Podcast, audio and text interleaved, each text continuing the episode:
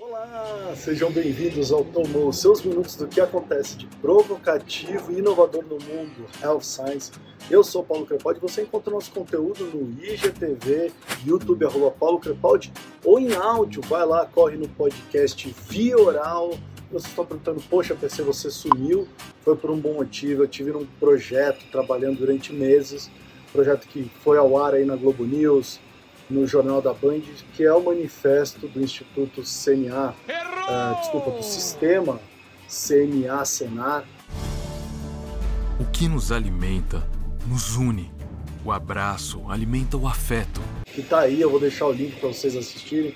Manifesto que é uma carta de amor dos produtores rurais para a sociedade brasileira, tá rodando no ar, saiu nas mídias aí, então tenho muito orgulho de ter feito parte desse projeto que me pediu da gente falar do Tomou. Mas calma aí, sobe o som DJ! Ei, olha lá.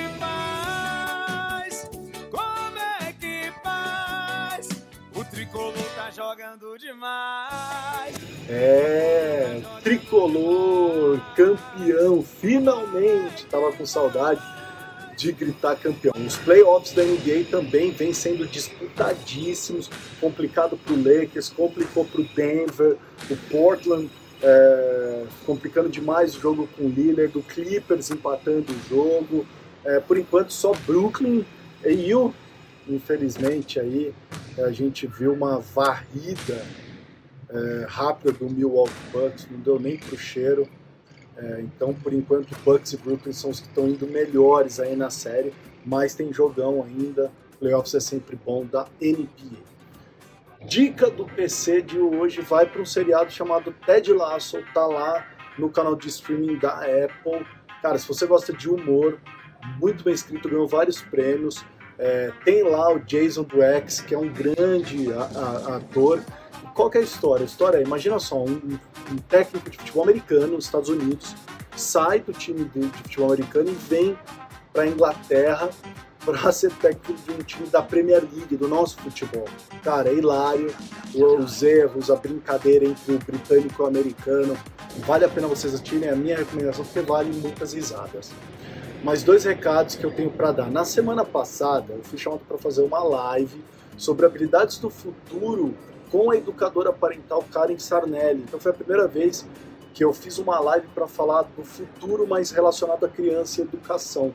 Habilidades fundamentais hoje que, que qualquer pai pode ensinar é, para criança, ou tios, ou, ou padrinhos, madrinhas, o que seja, eu acho que é empatia, comunicação e colaboração. Corre lá, eu vou deixar é, no meu feed para você clicar direto na bio ou no site também vou deixar o link, ou você entra lá no Instagram da Karen Sarnelli, tá aqui, ó, botando aqui o arroba dela, é, para você acessar, assiste essa live, depois comenta o que você achou.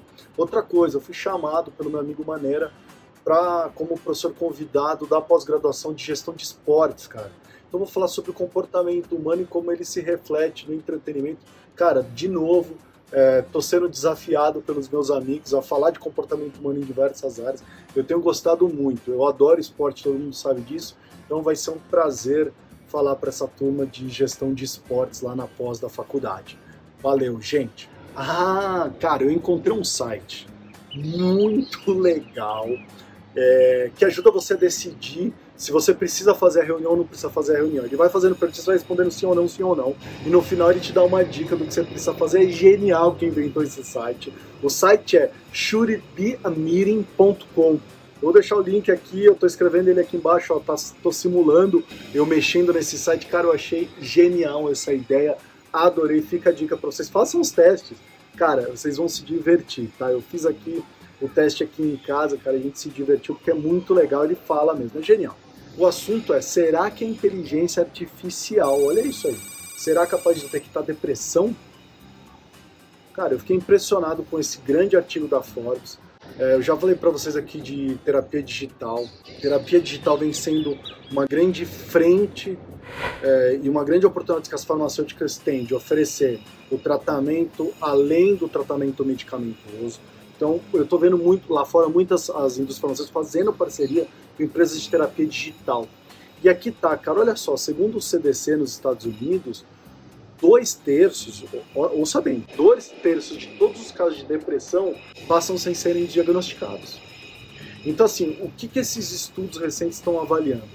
Que um sistema de inteligência artificial poderá detectar depressão apenas ouvindo as primeiras frases de uma pessoa. Então, através da língua falada, então, ou seja, a maneira que a gente fala, as palavras que a gente escolhe, poderá ser detectado se nós temos sintomas depressivos ou não. não é, isso não é maravilhoso, cara? Eu achei isso sensacional. Então eu quero apresentar para vocês a Sonder Health, que diz que a energia, o tom e o ritmo da nossa fala, olha isso, pode ajudar a identificar a depressão, cara. O método é chamado de Audio Signal Processing. O time da Sonder fez o quê? Ele usou essa abordagem para criar vários modelos em machine learning que podem fornecer dicas quando as pessoas começam a sentir sintomas depressivos. Então eu fico imaginando esse sistema, por exemplo, na Alexa, na Siri, na Google, ou seja, você conversando para pedir alguma coisa, que, que seja outra coisa que você esteja falando, e ela de repente ela saca, cara, não tem, não tem alguma coisa que tá legal para você. E ela sugere você ir procurar um profissional da saúde, ou ela sugere uma terapia digital. Cara, isso é maravilhoso, é, porque a gente sabe que depressão é um problema sério, saúde mental vai, é o grande efeito colateral de tudo isso que a gente está passando. Então, sensacional. Olha a indústria farmacêutica, vá buscar o seu PPR. Olha a indústria farmacêutica, vá buscar o teu parceiro de terapia digital. Terapia digital é uma frente extremamente importante na indústria farmacêutica. Eu vou deixar o link dessa Forbes que discorre sobre a e outras coisas para vocês lerem, cara. Vale a pena ler esse artigo da Forbes, tá bom, gente? O Panorama Farmacêutico contratou a Zeng, que é uma consultoria de social media, para fazer um monitoramento de 20 indústrias farmacêuticas é, e como elas trabalham o tema ESG, né? Environment, Social e Governança Corporativa, né? E que é um tema super importante, está super linkado ao comportamento humano atual, ao que o teu consumidor quer. Então a gente precisa ter isso implementado dentro da nossa cultura, dentro do posicionamento dos nossos produtos. E olha só, cara, o resultado não foi muito satisfatório, não. Porque diz que as indústrias quase não falam disso. Tá? É um, e, e, assim, é um tema de extrema importância. Elas não estão falando. Aonde que elas não estão falando? Nos ambientes digitais, que é onde eles é, olharam.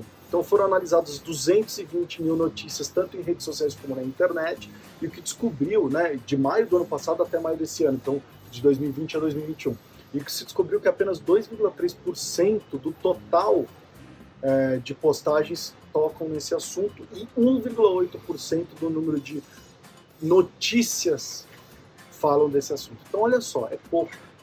Então, assim, eu quero ver a indústria farmacêutica trabalhando mais esse quesito. É extremamente importante vocês falarem como é que vocês estão lidando com o teu produto, aí gerente de produto, como o teu produto enxerga o ESG. Comece a postar, comece a falar mais porque isso está conectado ao teu consumidor. Tá? E isso mostra uma nova visão sua como gerente, como empresa.